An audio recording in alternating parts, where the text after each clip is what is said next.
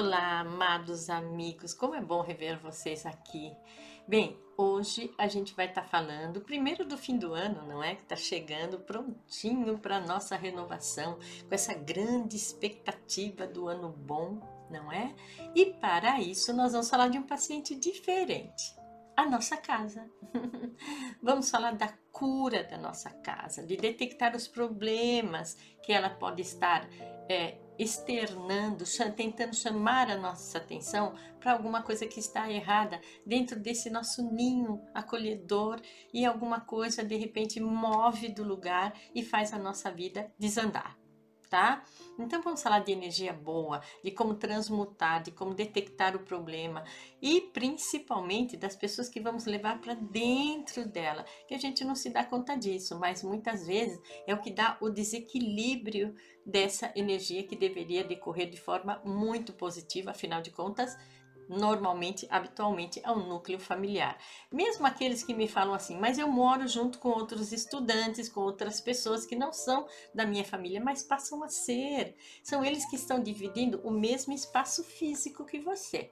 Então, consequentemente, é a sua casa, é o lar e torna-se uma família sim, independente de você agir de uma forma mais intensa ou mais menos social, vamos dizer assim, tá? Então, hoje vamos começar por principalmente detectar o que pode estar causando esse mal-estar à minha casa, porque ela está quase adoecendo. De preferência, trabalhar na prevenção. Eu espero estar passando para vocês um processo de prevenção. Mas caso ela já esteja adoecida, vamos acompanhar todas as dicas e poder curar a energia dessa casa para que você possa torná-la ainda mais acolhedora para esperar o seu ano fantástico que é 2023, ok?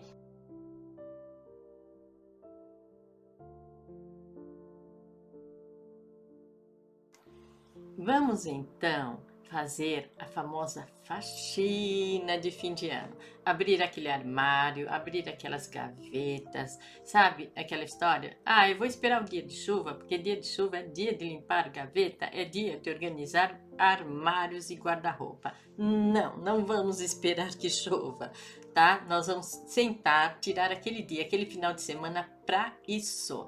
Sabe aquela gaveta que você joga tudo dentro e sai correndo? Tá? Fecha rapidinho para não lembrar que ela tá assim, cheia de coisas, sem sem um contexto, sem uma organização. Essa vai ser a primeira.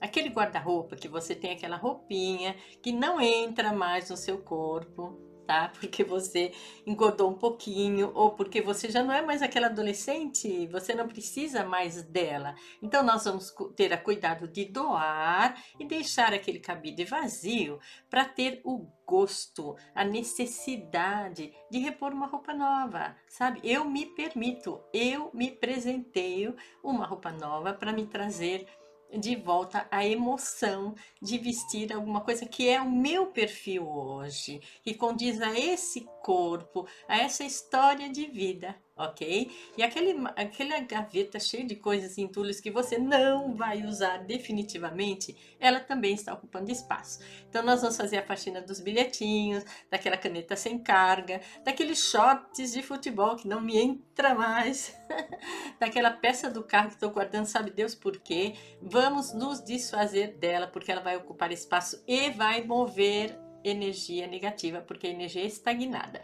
Então, tendo isso eliminado, ela vai dar espaço para o novo. E que é o melhor do que o novo?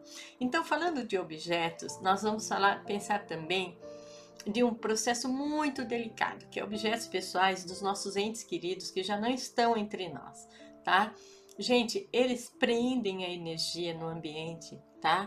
Esse ente querido, se ele é ligado a casa, a essa família, ele dificilmente ele vai conseguir fazer a passagem. Não, mas já se passaram 10 anos, ele já fez a passagem. Eu posso afirmar com 30 anos de experiência que isso pode não ter acontecido, porque você está retendo o relógio de pulso dele, tá? O sapato que era dele, aquela camisa que era dele tá? É uma forma dele vincular no ambiente. Mas é muito difícil me desfazer de um objeto que tem um valor estimativo para mim. Isso é indiscutível, que não seja fácil, é indiscutível. Fotos, por exemplo, você jamais deve se desfazer da foto, porque a fotografia é aquela que registra um mágico momento na história. Passou um minuto, nunca mais você vai fazer uma foto igual aquela. Passaram três horas, nunca mais você vai voltar para aquele lugar. Então a foto é para imortalizar a, a história da sua vida para com esse ente querido ou a sua história pessoal de vida. Obviamente, as fotografias vocês não vão se desfazer, mas objetos pessoais, sim, gente. Ou vocês vendam, ou vocês doem, ou vocês joguem fora, mas não prendam as saudades, a dor das saudades, porque vocês não têm consciência de que não é só de um lado essas saudades. Eu sinto muita falta dele, o outro lado também sente muita sua falta tá? A terapia de regressão a vidas passadas faz reencontros emocionantes, comoventes, desse reencontro para uma despedida que nunca aconteceu e já se passaram séculos e os dois estão no meio do túnel do tempo sem saber se vai, se volta para trás ou se ancora nessa vida. É muito doloroso tá? E aí sim é aquele momento de você tirar o esparadrapo, não é? É aquele momento de você ter muita força para se despedir, para deixar aquelas saudades no seu devido lugar, no passado, tá? E é mais difícil, é muito mais doloroso. E enfrentar uma terapia de regressão que você não é que você vai lembrar da história, você vai vivenciar a história com todos os pontos e vírgulas, tá? Então é muito mais complexo. Então a gente pode prevenir isso. E ainda nós estamos falando da casa, tá? A casa vai sentir essa dor, a casa vai armazenar essa dor das saudades. Então, objetos de entes queridos, eu quero que vocês tirem um minutinho, pense, reflita, tome seu tempo, sabe? Que nem a troca da chupeta da criança, ela tem que saber que o chupeta está ali, né? Quando ela se, se ela sabe que ele está ali, a hora dele se desfazer dele, ele, ele vai se desfazer nem olhar para trás, tá? Agora, se você arranca a chupeta dela e joga fora, inclusive na frente dela, você fez um aborto nessa criança, porque ela está conectada também com as suas vidas passadas. A gente já falou sobre isso, mas tudo que leva para a boca e para o nariz libera automaticamente o seu subconsciente, tá? Então, vamos tentar nos colocar nessa posição tá? O objeto do querido é difícil me desfazer, eu vou deixar ele fora do guarda-roupa, eu vou olhar para ele uma, duas, três, até que eu falo assim, tô pronta, é hora de doar esse sapato, é hora de doar essa camisa, mas não deixe no guarda-roupa, porque você vai fingir que não viu, porque ele está fechado. Tá? Tire fora, deixe em cima da cômoda e quando você estiver pronta, que leve um ano, quando você estiver pronta, realmente fala assim, agora descanse em paz, vamos, vou deixar que você siga o seu caminho, então é a hora de você se desfazer. Tome seu tempo, tá? Esse é, é, o, é, o, mais delicado a ser feito. Agora, os outros objetos em desuso, por favor, você não usou há um ano, você não vai usar mais. Tá? Então, por favor, se desfaça, renove. E por falar em renovação, nós vamos falar na mudança dos móveis da casa. Fim de ano, gente, tudo novo, não é? É a expectativa do novo. E como é que eu vou criar uma expectativa do novo? obviamente promovendo o novo dentro da minha casa. Então, eu tirar esse móvel daqui, vou colocar ali, vou renovar aquela almofada, ou eu vou comprar um pano novo, tá? Para mim colocar, mudar o tecido do sofá, ou eu vou mudar a colcha da cama, os lençóis da cama, sabe? Eu tenho uma frase do Jô Soares que eu nunca mais vou esquecer, né? Nosso amado, imortal Jô. Ele dizia assim: você quer saber uma emoção? A maior emoção da vida, pelo menos para mim, é dormir no lençol que acabou de ser trocado. Tá? Então vocês imaginam isso? Nós estamos falando do sono bom, nós estamos falando de um lençol novo, um presente de Natal para mim, por que não? Não é? É tão bom dormir naquele lençol novo, com cheirinho de novo, ou o lençol que acabou de ser lavado, como diz o Jó. São pequenos atos que renovam a energia da casa. Você veste uma roupinha nova nela tá? Vou pintar aquela parede, vou mudar aquele quadro do lugar, ou eu vou eliminar aquele quadro, vou comprar um quadro novo porque a minha casa precisa de uma roupa nova, tá? Mas eu vou investir nisso, você vai investir nisso sim, tá? Aquela fechadura da porta não está funcionando. Vamos trocar a fechadura da porta, tá? O banheiro, o banheiro retém a maior carga de energia negativa da casa, retém o banheiro. Então o banheiro tem que estar impecável, gente. Roupinha nova, limpíssimo, tá? É, não é só por uma questão de higiene, é por uma questão de energia. Ele precisa de mais cuidados, é aquele paciente em UTI na casa, tá? Mais cuidado de qualquer outro ambiente. Segundo lugar, a casa, a cozinha, tá? Porque a cozinha, acreditem, o fogão é fundamental que ele esteja sempre muito, muito, muito limpo. Por quê? Porque é o fogo, é ele que move a energia da casa. Tá? Então, temos todos os cômodos comprometidos. Entrada da casa, o espelhinho do Feng Shui, não é?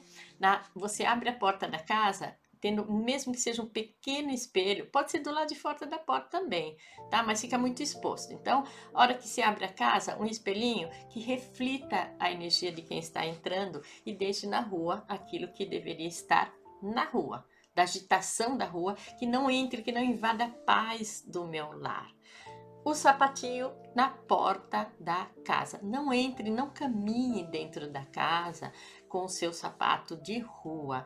Coloque uma pantufinha ali, porque você tira o seu sapato, calor ou frio, para nós é adequadíssimo, né?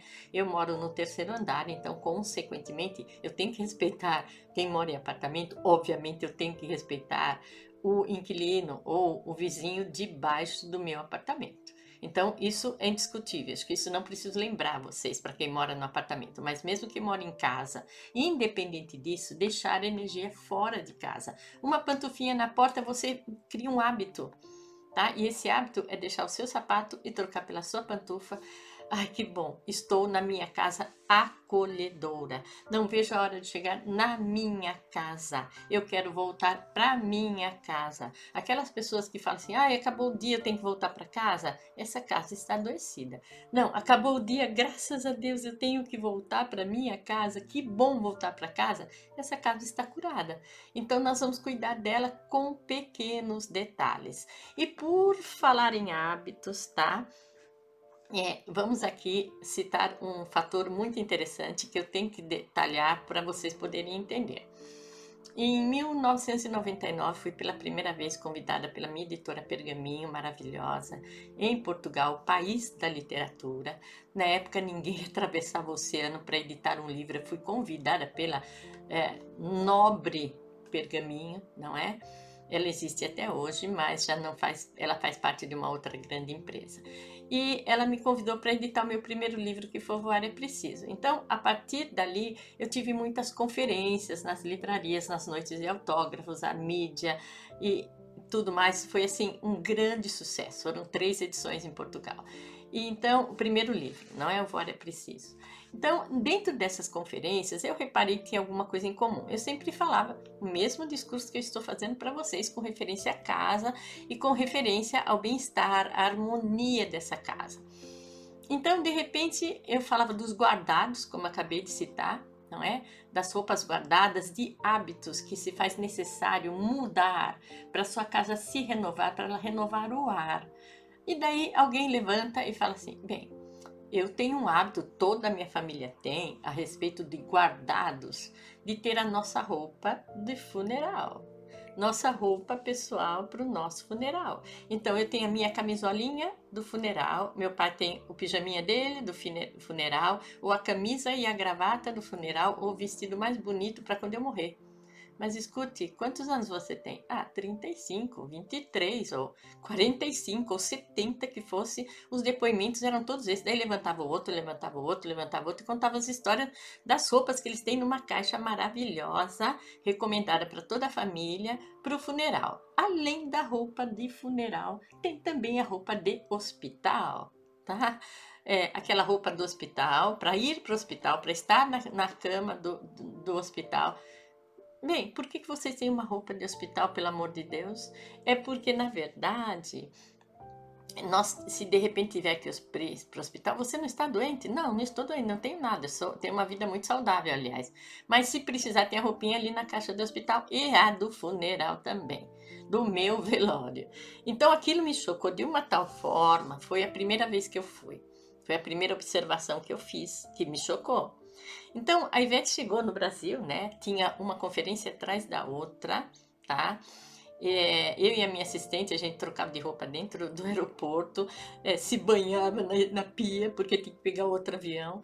Então, um dia eu resolvi falar, fazer assim: cheguei de Portugal, resolvi contar a história na conferência. Eu falei, gente, o que são os hábitos, né? O que é uma cultura? Eu falei para eles, amigos brasileiros, tá? Vocês que são modernos, vocês que são diferentão, não é? São a alegria do carnaval mundial eu queria contar para vocês uma coisa, o que é conceitos, o que são hábitos, né? E contei a história da roupa do hospital e da roupa do funeral. De repente, meus amigos brasileiros começam a levantar as mãos e falam assim: Mas isso eu tenho em casa?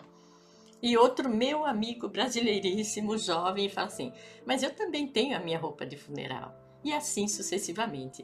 Eu fiquei em choque porque você pensa assim: não, isso acontece na casa do vizinho, não acontece na minha casa. Não no Brasil ensolarado do carnaval e coisa e tal, né? Sim, acontece no Brasil ensolarado de carnaval e coisa e tal.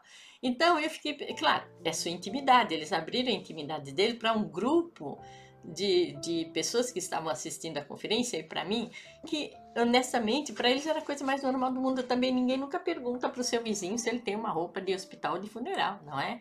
Mas eu fiquei chocada porque eu achei que era uma história do velho mundo, de uma cultura mais tradicional. E o meu Brasil tem a mesma cultura, acreditem. Se não tem você, tem o seu vizinho. Então, é uma preocupação, passou a ser uma preocupação desde 1999, quando a primeira vez que eu ouvi falar disso, né, citando os hábitos é, pessoais dentro de uma casa.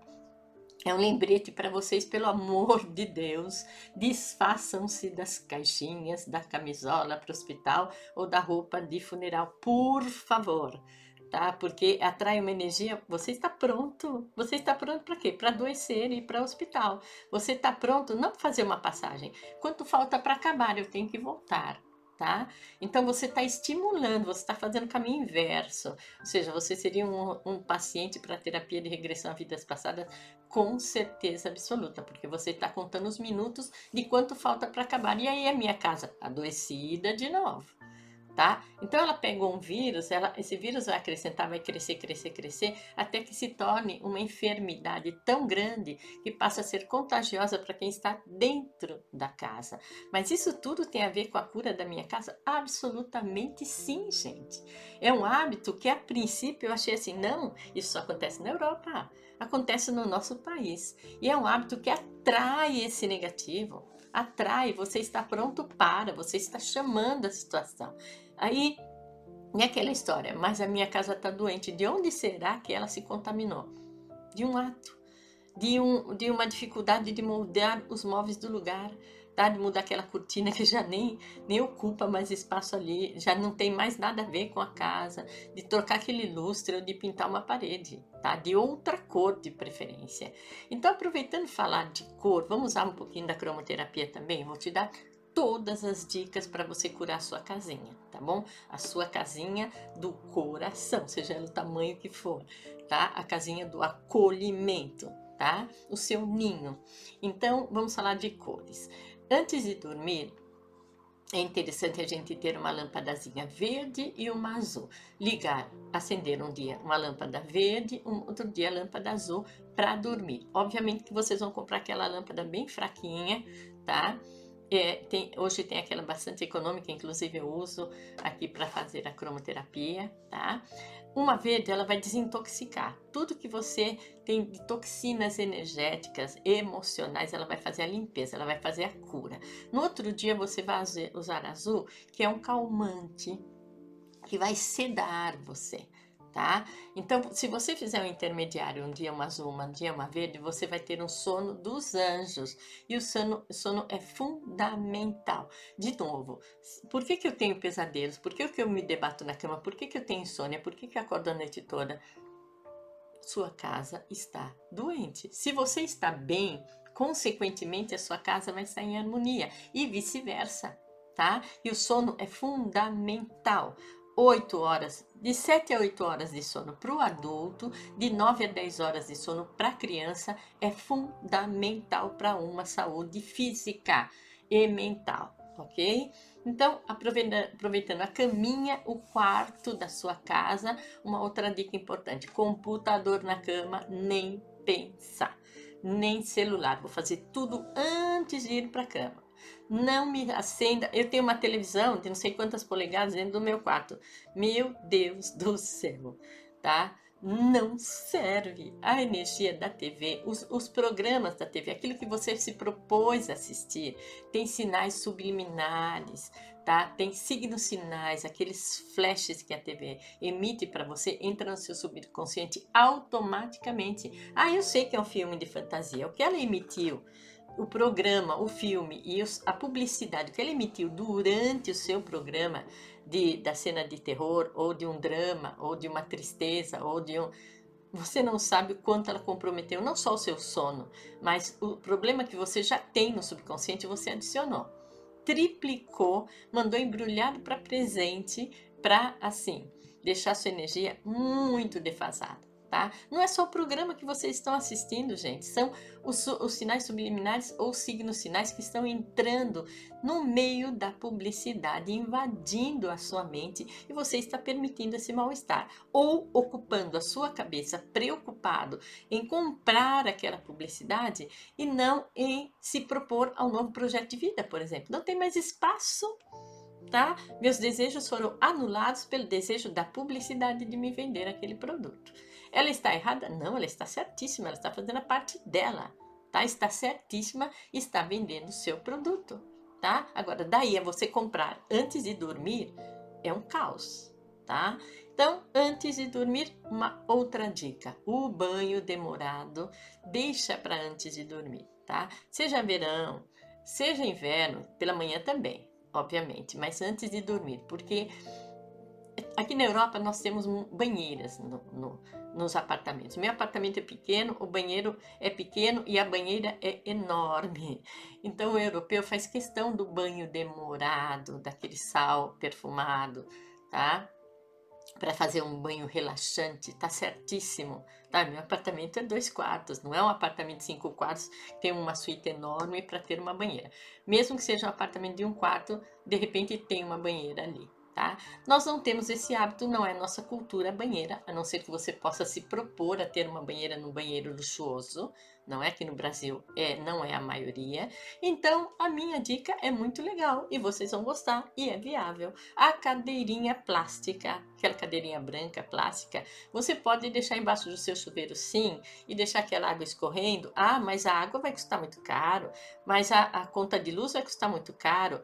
E o remédio que você vai tomar depois do ansiolítico e aquele antidepressivo que você vai tomar vai custar muito mais caro, meu amigo, tá? Então, por favor, permita-se o banheiro, o banho demorado. Permita-se. Se você não pode fazer isso todos os dias, porque até você tem pressa, porque tem filho chorando, ou por isso, por aquilo, que não deveria ser um argumento, então faz isso uma vez por semana. Sexta-feira é dia do banho demorado.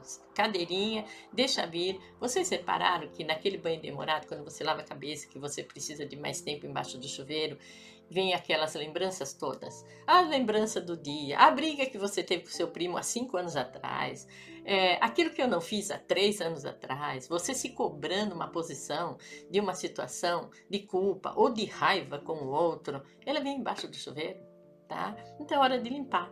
Deixe que venha, porque se venha significa que ela está transbordando, que você está externando. Então deixe que venha, a cadeirinha plástica serve. Não tem banheira? Senta na sua cadeirinha e deixa o chuveiro tomar conta aquela água correndo, que ela vai liberar a sua da vontade de chorar, Muitas vezes eu choro embaixo do chuveiro com uma lembrança ou saudades, vem todas as emoções à tona, porque a água é absolutamente terapêutica. Não posso me permitir todos os dias, uma vez por semana você pode, tá? Permita-se que ela vai custar menos que o seu ansiolítico e vai fazer menos mal também, com certeza, não é? Então, é, faxinas de guarda-roupa, mudança de hábitos, jogar fora aquilo que não lhe convém é a dica principal. Agora vamos para um, vamos dizer assim, sintomas de que a casa está transbordando, tá? Que ela não aguenta mais, ela não tem mais por onde explodir essa energia pesada, ela está sentindo uma inércia total e absoluta, rompimento do seu cano de água. Começa a ter vazamento na água chegamos no limite, tá? É como se ela estivesse inflando. Realmente, ela está pedindo ajuda tá? Ah, vou lá conserto o cano. Amanhã ele rompe de novo, ou se não rompe o outro. Porque não é o cano ali, não é a arquitetura da casa, e sim a energia que ela está abastecendo. Quantas casas vocês conhecem que acabaram de ser construídas e de repente rompe o cano do banheiro, da cozinha, ou entope, tá? Então, definitivamente é a energia que está tentando externar. É a panela de pressão que não explodiu, ela implodiu. A casa está implodindo sua dor. Então, além do cano, toda a parte elétrica da casa fica comprometida. Essa lâmpada queima toda semana. Aquele eletrodoméstico queimou um na semana passada, queimou outro agora. Queimou a minha máquina de lavar, queimou a minha máquina de lavar louça a parte elétrica da casa faz uma descarga elétrica literalmente baseada nessa carga de energia negativa. Nossa, eu nunca pensei nisso. Trinca na parede, tá? Ah, eu vou lá, passo um reboquinho, pinto ela de novo e fica nova. Não é isso que ela está pedindo. Ela está pedindo atenção. Isso são sintomas. É a febre que ela está tendo, dizendo para você tem alguma coisa errada nessa casa tá? Então, os cuidados têm que ser para não chegar dentro desse processo desgastante do diagnóstico da sua casa. Então, obviamente, vamos para a cura, vamos dar dicas de cuidados e cura para esse cantinho acolhedor, para esse ninho mais amado que é o seu mundo, que é o seu universo, que te protege do mundo lá fora. Vamos para as dicas?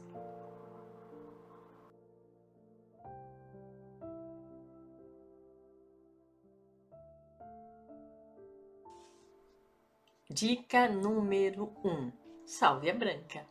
A sálvia branca é uma erva que vocês encontram em qualquer loja de produtos naturais. Ah, eu não tenho uma loja de produtos naturais na minha cidade. Então, nós temos plataforma, duas plataformas muito importantes que vocês vão conseguir a sálvia branca do jeito que você quiser. Pequena, maior, é, um pacote ou vir com outros, outros é, objetos de rituais, tá? Mas a sálvia branca é muito acessível hoje. Ela atua como um incenso, tá? Geralmente ela vem no massinho. Eu não recomendo você queimar todo aquele maço, porque eu acho que é muita fumaça, também é um pouco incômodo. Tô sendo sincera com vocês. É um pouco incômodo porque é, a casa fica com cheiro muito forte. Eu adoro o cheiro de sálvia, tá? Mas hum, talvez alguns componentes da família não se sintam muito bem com aquilo. E nós temos que fazer tudo para que corra de forma harmônica, positiva, que seja bom para todo mundo, tá? Então, o que, que eu faço com o raminho? É, com o, o, o, tufo né, de ervas, que ele já vem amarradinho pronto para você queimar. Você pode desfazer, pegar um massinho, um galinho menor, tá? E fazer com mais frequência. Em vez de queimar todo aquele tufo, faz mais vezes ao dia ou faz é, mais vezes na semana e vai girando de forma no sentido horário. Tá?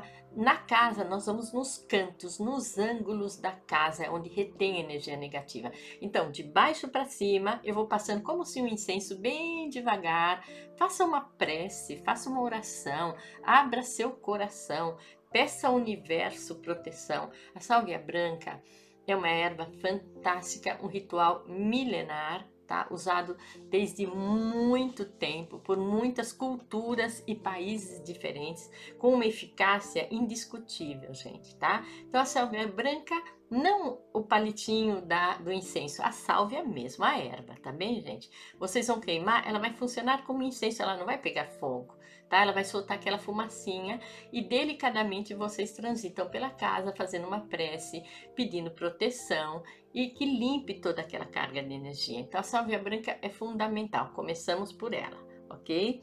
Depois o uso do espelho, como nós já falamos, tá? na entrada da casa também é fundamental para a gente começar a limpar, a purificar, a transmutar essa carga de energia. Outra dica é ter um aquário dentro de casa, tá? Pode ser aquele aquário pequenininho, não precisa ser aquele imenso. Vocês já repararam que os restaurantes orientais chineses, japoneses ou é, enfim, asiático, todos eles têm um aquário no restaurante. Se não, o mais elegante tem até um pequeno laguinho na entrada do restaurante onde eles têm a carpa, não é? Mas o três peixinhos dourados no seu aquário dentro da sua casa, você tem ali primeiro um relaxamento total tá? Deixe de frente para você, de frente àquele sofá, de preferência no norte da entrada da porta da casa. Se você abaixa no celular o dispositivo da bússola, você vai saber onde é que está a posição do norte dentro da sua casa, tá? E se colocar ali, e se colocar uma poltrona ou perto de uma janela, tá? A janela é porta de entrada de energia positiva. Tá? É geralmente onde bate o sol. Então, perto de uma janela é muito positivo também. Deixa ele ali, porque aquele barulhinho da água, o movimento suave do peixinho dourado, o dourado vai te chamar a atenção e ele tem a função da prosperidade, tá? Além de causar um relaxamento total, você tem ali uma super companhia, uma vida silenciosa trabalhando por você. E ela trabalha no sentido de purificação também, porque água em movimento é um movimento de energia, tá? Ali aquele aquário tem água em movimento, tem vida em movimento, e o dourado é o que te traz a prosperidade em todos os sentidos, não só no financeiro, além do relaxamento como um todo, tá? Lembrem-se que o peixinho dourado é muito delicado e se ele morrer você tem que substituir, tá? É, e se ele foi bem cuidado, eu uma paciente que ele ficou assim, um peixinho dourado, ele foi enorme, ela tem um salão de beleza e to, já tinha um nome, não lembro mais o nome dele, mas o nome é uma paciente italiana. E ela ficou impressionada, primeiro pelo movimento da, do, do negócio dela de anos. Aquela a Itália é muito tradicional, não é? Então eles vão sempre no mesmo lugar. Ela falou, vinha gente não sei de onde, mudou completamente. E ela mostrou a foto, ele deixou de ser dourado, ele passou a ser branco, porque ele engordou muito, ele cresceu demais, então pelo menos foi vendido como peixinho dourado. Ele ficou enorme assim, ficou branquinho, mas era, era assim, o, o talismã dela. Então, ele vai trazer harmonia em todos os sentidos, ele vai trazer prosperidade em todos os sentidos, mas ele vai mover o financeiro da casa, tá? É, essa função do peixinho dourado, essa é a função do aquário. Além de decorativo, relaxante, temos aí uma dica muito legal e muito bonitinha que vocês podem dar nome, não é? E, por favor, deem nome a ele. Uma outra coisa que eu esqueci de me falar, de, de falar para vocês, antes de dormir, não consumir álcool, não fumar o cigarro, aquele cigarro que eu vou fumar antes de dormir, pra quê? Você não vai relaxar, você vai ligar 220, tá? Eu preciso de fumar o último cigarro para dormir. Não, você não precisa nem fumar o cigarro, né? Quanto menos antes de dormir. Duas horas antes, gente, proibido terminantemente. E se o fumante conseguir controlar essas duas horas antes de dormir, tá? O que vai acontecer? Aos poucos a gente vai colocar um reloginho biológico para ele. Vamos aproveitar a carona e vamos falar disso? Colocar um reloginho biológico para ele fumar hábito do cigarro, porque cigarro é hábito. É o hábito de ter alguma coisa na boca. Depois passa a ser físico, não é? Daí ele contaminou todo o seu físico, daí se despedir dele é mais difícil. Mas dá para você mudar de hábito. Por exemplo, hoje eu fumo cinco cigarros por dia, tá? E um antes de dormir. Então nós vamos começar com antes de dormir. Duas horas antes de dormir, nada de cigarro tá? E daí no dia seguinte, é cinco por dia, eu vou sair. Eu costumo, eu costumo fumar às 9 horas. É a hora que eu acordo, a hora que eu estou no trabalho, o primeiro cigarro é às 9. Passa a ser às 10. Vamos, vamos considerar isso? Marcar na minha agenda, fumar às 10 horas em vez das 9, tá? Deu 10 horas, você pode fumar o seu cigarro. Passada uma semana, a gente vai mudar essas 10 para as 10 e meia, depois para uma hora, depois para as três horas. Quando você perceber, mesmo que seja ao longo de um ano, você está fumando dois cigarros por dia porque você mudou o seu hábito. Você colocou o seu reloginho biológico com o relógio é, tradicional e nós começamos a mudar o ritmo do nosso corpo Eis as mudanças, eis a prosperidade, eis o movimento de energia e você vai perceber que funciona sim. Você disciplinar o seu corpo a diminuir o tempo, o relógio, não o cigarro. Se eu condiciono você a mudar o cigarro, bater com a cabeça na parede, não vai funcionar. Mas se eu condiciono o seu reloginho, ele funciona sim, gente. Vamos tentar? Tá? E de repente, se Deus quiser, é um cigarro só para todo e sempre, para você alimentar aquela nicotina no seu corpo, tá? Porque é muito difícil tirar o tabagismo, tá? De um paciente é mais fácil tirar um dependente de cocaína do que de um tabagismo, acreditem se quiser. Então, definitivamente, eu vou trabalhar com meu reloginho biológico. Então vamos começar com as duas horas antes de dormir. Sem cigarro, sem bebida de álcool, a mesma coisa. Troca por um chazinho de ervas, tá? Ah, mas faz calor, toma um chá gelado. Vai ser muito bom tá? É, e você vai perceber um chá de frutas de preferência, tá?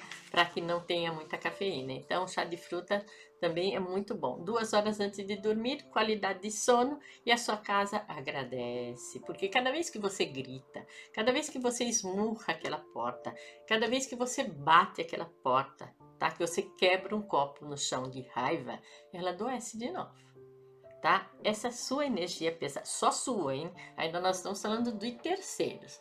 Essa sua energia pesada, revoltada, triste, aborrecida, decepcionada, contamina e ela fica impregnada naquelas paredes, tá? Ela não esquece.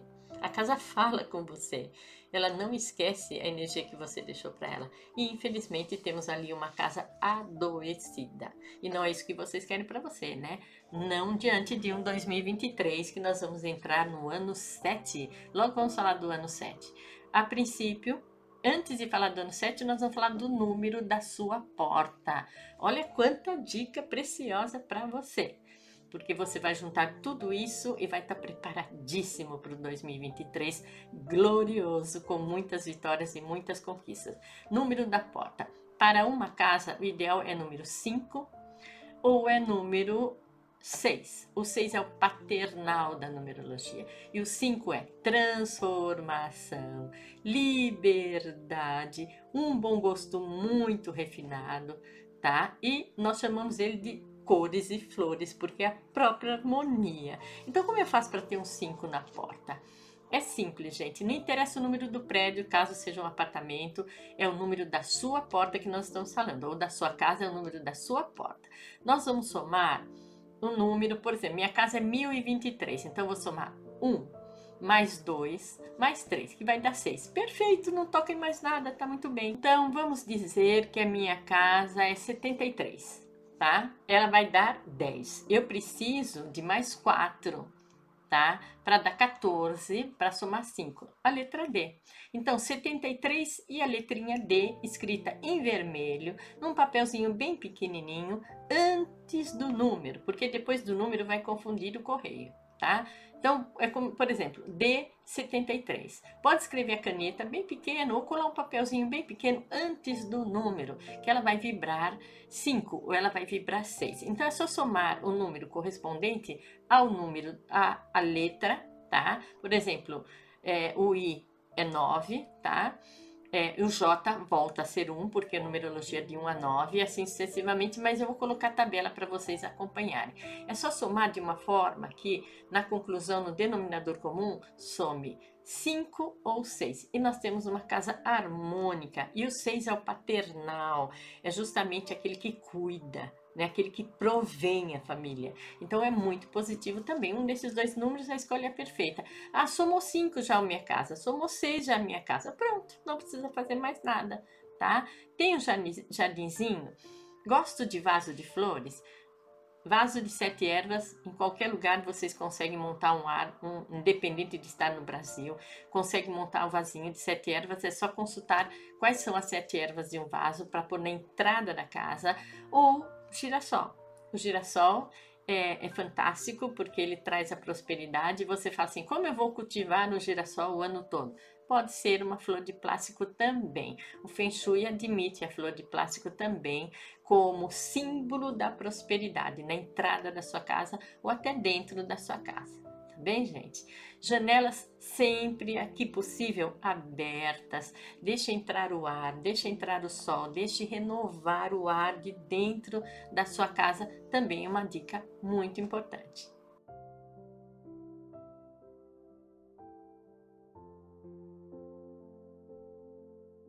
E agora uma dica fundamental para a harmonia dessa casa que eu deixei por penúltimo, ainda não é a última dica, é reunir a família naquela refeição. Escolha a refeição do jantar, ou café da manhã, ou almoço, se todos juntos puderem estar juntos em uma dessas refeições, sentados na mesa, fazendo a refeição juntos, tá? Ah, mas eu tenho que esperar meu filho que chega uma hora depois. Espera o filho que chega uma hora depois, tá? É, ou se não, é, eu posso comer tudo junto no sofá? Não não é o lugar de se fazer uma refeição.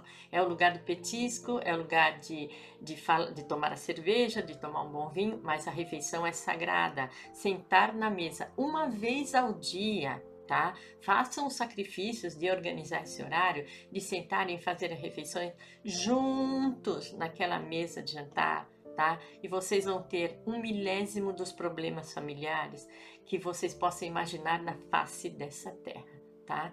Eu tenho um problema de convívio com esse, com aquele, vai desaparecer se esse momento da refeição, se essa mesa estiver posta, tá? No momento de uma, uma única refeição ao dia, estão mais do que satisfeitas e eu garanto para vocês que esses, esses problemas vão diminuir 90%.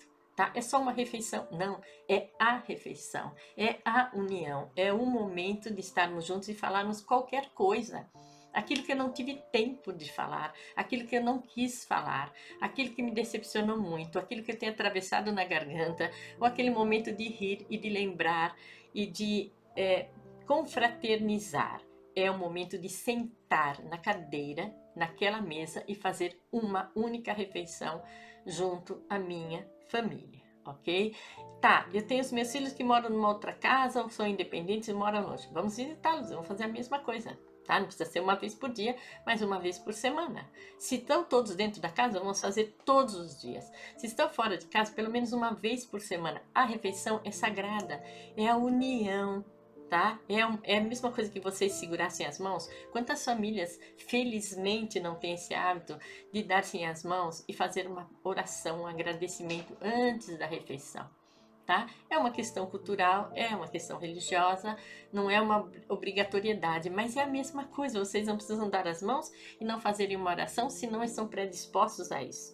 Mas podem fazer uma refeição juntos, rir juntos, chorar juntos, lembrar de uma cena juntos, falar do que passou de importante, de bom ou de ruim naquele dia juntos, tá? Aceitar a sugestão do outro, do seu filho, do seu pai, do seu avô, da sua nora, tá? De compartilhar, tá? É, fazer essa comunicação no momento do ato da refeição.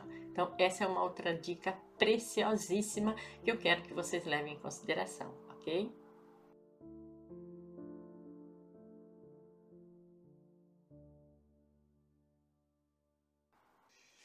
Agora sim, para finalizar, eu deixei um comentário para ser feito, não é como precaução, como cura da sua casa, não só como prevenção, como cura literalmente, o cuidado de pessoas que não fazem parte daquele ninho, que não fazem parte daquela privacidade, que não fazem parte daquele dia a dia, ou que não são partes daquela casa, ok? Que são os nossos convidados. Eu queria lembrar vocês que nós estamos fim de ano, não precisa ser festa de fim de ano, tá? É, o dia a dia. Eu, é eu falo do fim do ano porque normalmente é a gente se reúne, não é? Mas o dia a dia é fundamental. Fim de semana que você tem para relaxar, por favor, é o mais do que importante. Eu quero que vocês pensem no cuidado de receber seus convidados ou receber pessoas que vocês levaram para o chá da tarde ou para um jantar ou para aquele famoso churrasco não é? Que o brasileiro adora. Ele tem três pessoas, ele está fazendo churrasco, é maravilhosa a confraternização. É indiscutível, nós estamos aqui falando da confraternização. Nós estamos falando aqui do cuidado de você saber o dia de receber a pessoa, o local onde você vai levar essa pessoa dentro da sua casa, tá? E principalmente quem você vai levar para dentro da sua casa. Mas é uma pessoa maravilhosa, trabalha comigo há 50 anos. Só que ele é um pouco silencioso, mas ele é, uma, é gente boa, tá? E esse silencioso? O que é que tem atrás desse silencioso? Olha, é outro amigo que está passando por uma fase bem complicada, bem difícil, bem dolorosa. Então ele precisa de uma família. Então leva ele para minha casa. Eu não estou pedindo para você não ajudar, por favor, não é esse conceito é você saber o momento de levar ele para sua casa de novo, que ambiente você vai colocar ele na sua casa, tá? É uma sala de estar? É a sala de estar para ali. Já que você já tem todos os cuidados para limpar a energia, para ali. Ah, não, ele vai dormir na minha cama, ele vai, ele vai dividir o quarto comigo, ele vai ver toda a minha privacidade do outro lado da casa. Não, nem na cozinha tampouco, não é lugar para ele. O churrasco você pode fazer no quintal, tá? Ele está no ambiente separado.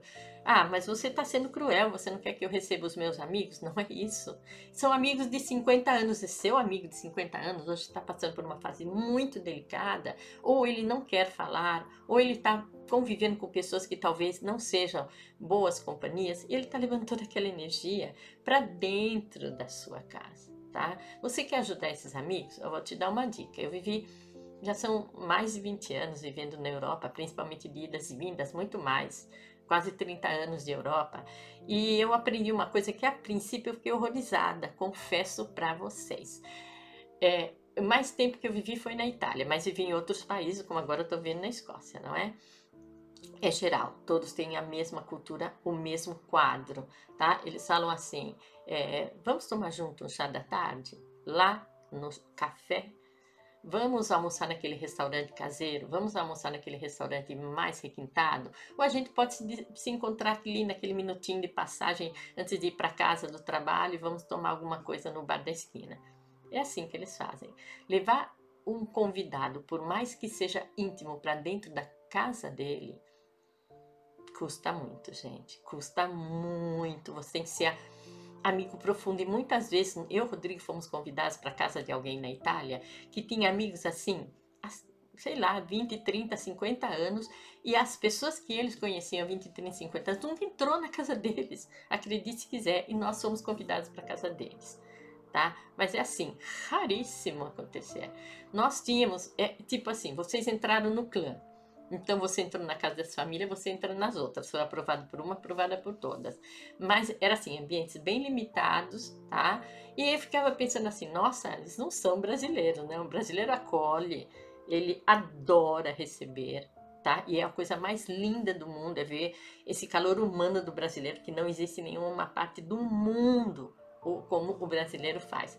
Mas será que ele está certo? Eu garanto para vocês que não está. No começo me chocou também, tá? Eu achava lá pro Rodrigo, acho que é um pouco antipático da parte deles nos receberem, nos convidar para ir para um café ou para comer uma pizza, menos para dentro da casa deles, tá? Que acontecia depois, como depois muito tempo eles começaram a nos convidar, tá? Mas depois eu concluí, nossa, eles têm plena, total e absoluta razão. Porque quando você entrava na casa deles, a casa deles era maravilhosa por dentro. Eles não fazem outra coisa senão cuidar da casa, gente tá? Até porque o conceito deles, avó é sagrada, mãe é sagrado, pai é sagrado, avó é a matriarca da família. Tá? A bisa viva, ela é a mais respeitada na ponta daquela mesa tá? Então eles têm um conceito de família, então eles estão preservando a família deles. Família, mas para todo mundo família é sagrada. Eu sei que é sagrado, graças a Deus que a sua casa, você considere a sua família sagrada. Mas quem você está levando para dentro da sua casa? Sem que você pense, sem que tenha maldade por isso tá? Você não precisa deixar de conviver com seu amigo nem deixar de ajudá-lo, mas você pode convidá-los para um restaurante sim, para pizzaria sim, mas não para dentro da sua casa, não para dentro dos ambientes mais íntimos da sua casa que são os quartos. Tá? Eu levo uma amiga para casa e falo para ela sentar na minha cama e a gente conversa ali no quarto. Não pode existir isso, gente. De jeito nem hipótese alguma. Tá? Eu tenho cinco pessoas na minha casa, uma eu nunca vi na minha vida, porque o meu amigo trouxe o amigo dele tá? Você sabe alguma coisa dele? Nada. Você sabe se ele tá com uma febre que vai dar uma catapora preta na minha casa? Você sabe se ele tá com vírus que pode contaminar as paredes da minha casa? Você não sabe, você não conhece, você nunca viu.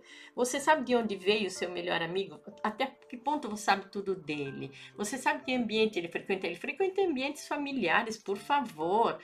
Mas aquela pessoa que ele convive no trabalho, que hoje é íntima dele, ou que passou a ser uma namorada dele, ou uma amante dele, frequenta outro tipo de ambiente que é igual a Covid, contaminou ele, contaminou a mim, contaminou a minha casa.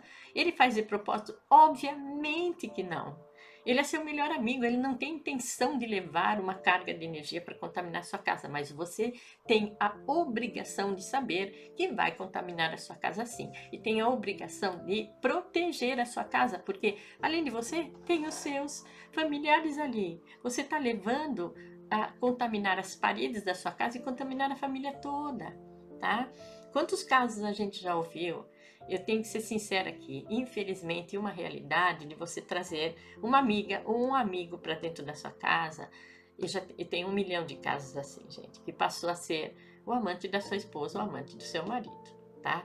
Durante anos, mas isso nunca foi colocado em questão porque era sua amiga ou era o seu amigo. Eu estou dando um exemplo nu e cru para vocês, mas independente desta circunstância, tá?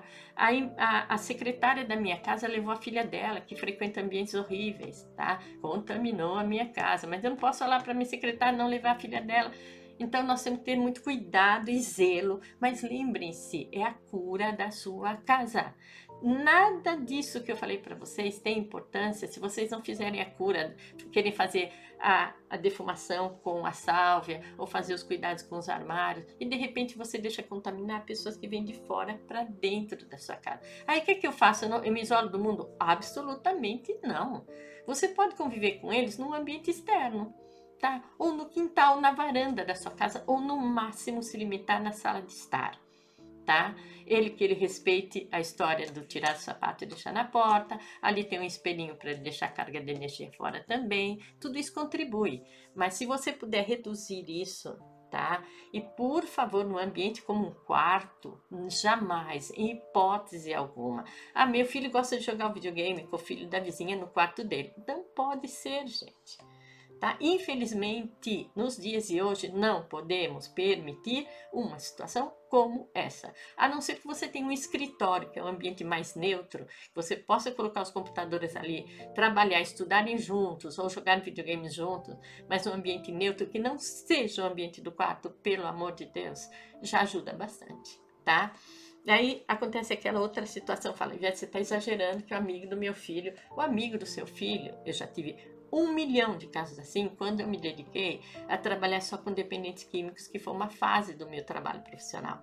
De onde veio essa dependência química que entrou dentro da minha casa, dentro da educação que eu dei para os meus filhos, dentro de todo o sacrifício que eu fiz para colocá-lo na melhor escola, de onde veio? Do externo. O amigo dele trouxe, o amigo do amigo do amigo, que trouxe a droga para dentro da vida do meu filho. Quantos casos eu tenho assim? O suficiente para afirmar a vocês que isso pode acontecer. Na minha casa, isso jamais vai acontecer. Não existe jamais, gente. Na melhor escola particular que ele estuda, isso jamais. A escola pública vai acontecer, na particular não. É na particular que acontece, infelizmente, porque é onde tem o poder aquisitivo. Mas meu filho jamais, não existe o jamais. O adolescente ele está entre a fase da infância e a fase adulta. Nesse meio tempo ele é o aborrecente, ele está de mal com o mundo, ele não quer crescer e também não é uma criança, então ele está na fase intermediária. Até os 22 anos sagrados, ele é um adolescente, tudo pode acontecer. Ou na fase adulta, por que não? Estou muito debilitado, meu amigo vai em casa, leva uma garrafa de uísque desse tamanho e a gente começa a beber. Nunca mais abandonei a bebida. E lá se foi a cura da minha casa. A casa está ali para te proteger. Ela tem janelas, portas e telhado feito de muito amor. É a sua casa, seja sua propriedade, ou seja alugada, ou seja emprestada, ela está aí para te acolher quando o mundo acaba lá fora. Quando tem um temporal lá fora, você está protegidinho, aquecido, refrigerado dentro do seu ambiente acolhedor. Daí o que, que você faz? Deixa entrar o vírus, deixa entrar aquilo que vem contaminado, que na maioria das vezes quem traz essa energia negativa, de novo, não é que ele tenha proposta, vou lá para levar a energia negativa, ou às vezes ele pode ter inveja também daquele conceito de lar, aquela família, tá? Isso pode acontecer também.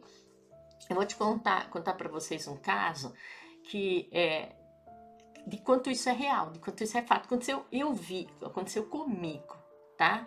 Como profissional. Então, uma paciente veio para mim e falou assim: Olha, eu estava tratando a filha dela. Eu tenho um problema em casa, é um problema com a minha vizinha que está começando a me incomodar. Porque a primeira vez ela tinha quatro filhos. Eu deixei os quatro filhos com ela e eles eram todos pequenos, eu deixava com muita frequência que eu precisava fazer pequenas viagens para entregar determinados produtos, que era o caso dela, né? E ela começou a perceber que só que as crianças gostam muito de estar muito mais estar lá na casa dela do que na minha. É 8 horas da noite, eu cheguei em casa, já estou chamando essas crianças para voltar para casa. Ela falava assim: deixa eles ficarem mais um pouco, deixa eles ficarem mais um pouco, deixa eles ficarem. E aí eu comecei a perceber que ela estava assediando a minha casa e tomando conta dos meus filhos e querendo aqueles filhos para ela. E o que ocorreu? E eu falei assim: então nós vamos ter que estar muito atenta aos sinais, aquilo que ela está tentando transmitir, porque isso é uma, é uma situação de assédio.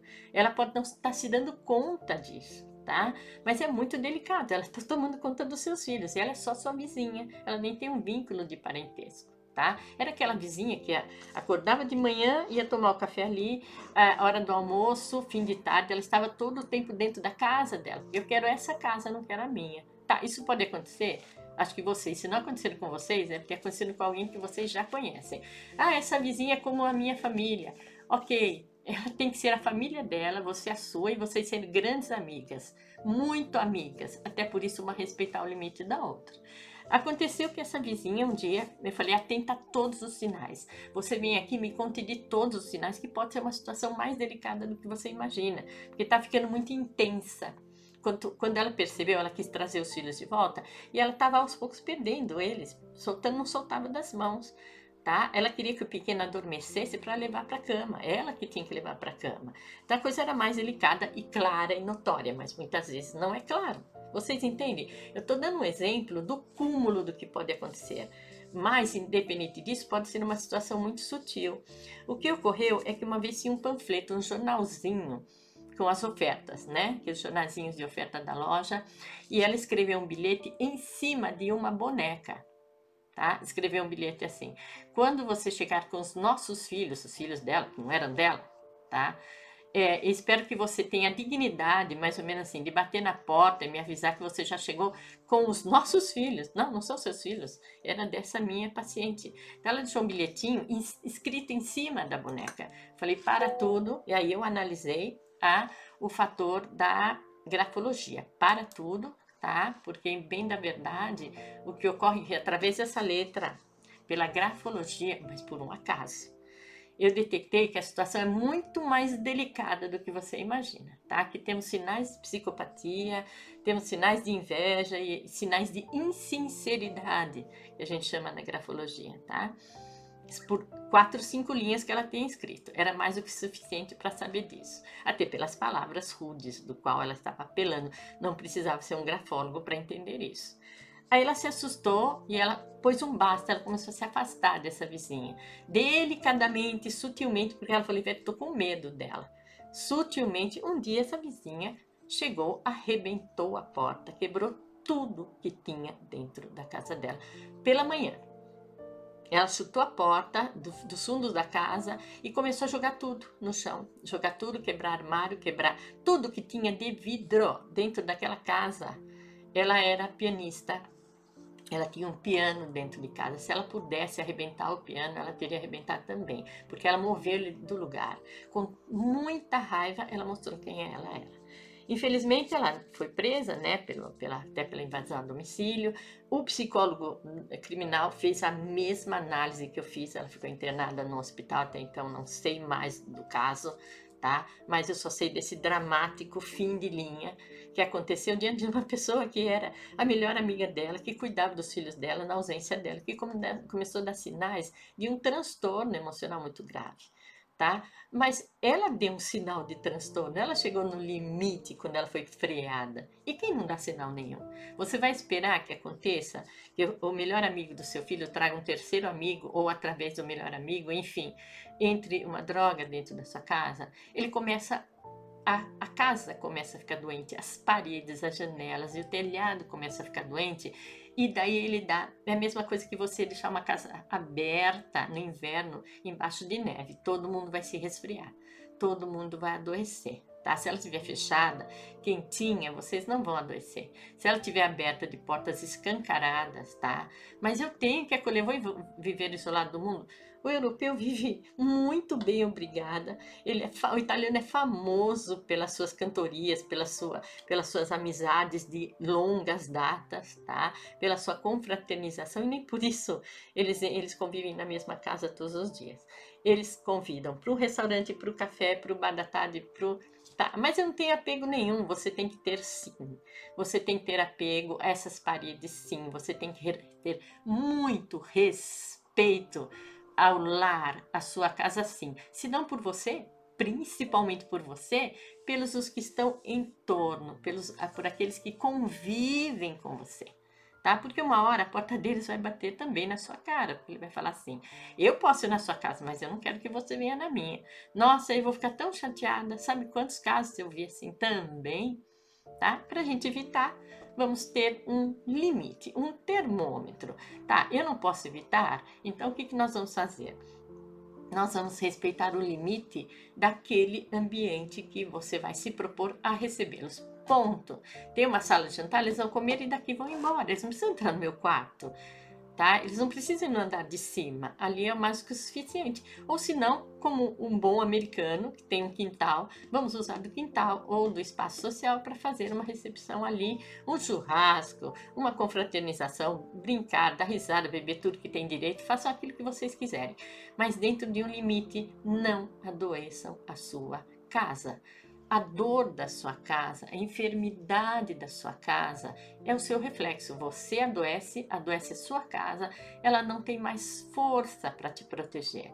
Aí todo o resto, como vocês já ouviram, vem na sequência. Tá bem, gente? Então espero ter sido útil para essa dica preciosa para o ano de 2023, tá? Convido todos vocês a darem um pouco de atenção a tudo que eu falei, porque atrás desses comentários tem 30 anos, mais de 30 anos já, de boa ouvinte, tá? E da conclusão do que poderia ser o processo da carga de energia da minha casa e como ela pode me adoecer. Vamos cuidar da cura dela? Tá? Ela tá pedindo, gente, ela tá pedindo proteção. É a sua hora, é a sua vez de cuidar da sua casinha, do seu amor maior, daquela que te traz do seu ninho, tá bem? Então, a partir dela, a prosperidade que você merece, tá? Então, por favor, cuidem da sua casa, façam cura da sua casa, está bem? Ela pede ajuda. E eu peço a vocês que sejam muito felizes e boas perspectivas, toda a felicidade do mundo, que 2023 seja um ano sabático maravilhoso, tá? É, e te traga muita, muita prosperidade. Ele sabático porque ele vai fazer você pensar, pensar, pensar, pensar, porque é o ano 7. Mas a gente vai se preparar para o super ano 8, que para ele entrar de novo precisamos de mais 9 anos. Então temos todo 2023 para fazer aquilo que nós estamos falando aqui, fazer cura da nossa casa, fazer um filtro das nossas emoções, porque 2024 é uma explosão de coisa boa, tá? É o ano 8. Então, essas dicas preciosas para todos vocês, meus amigos de coração.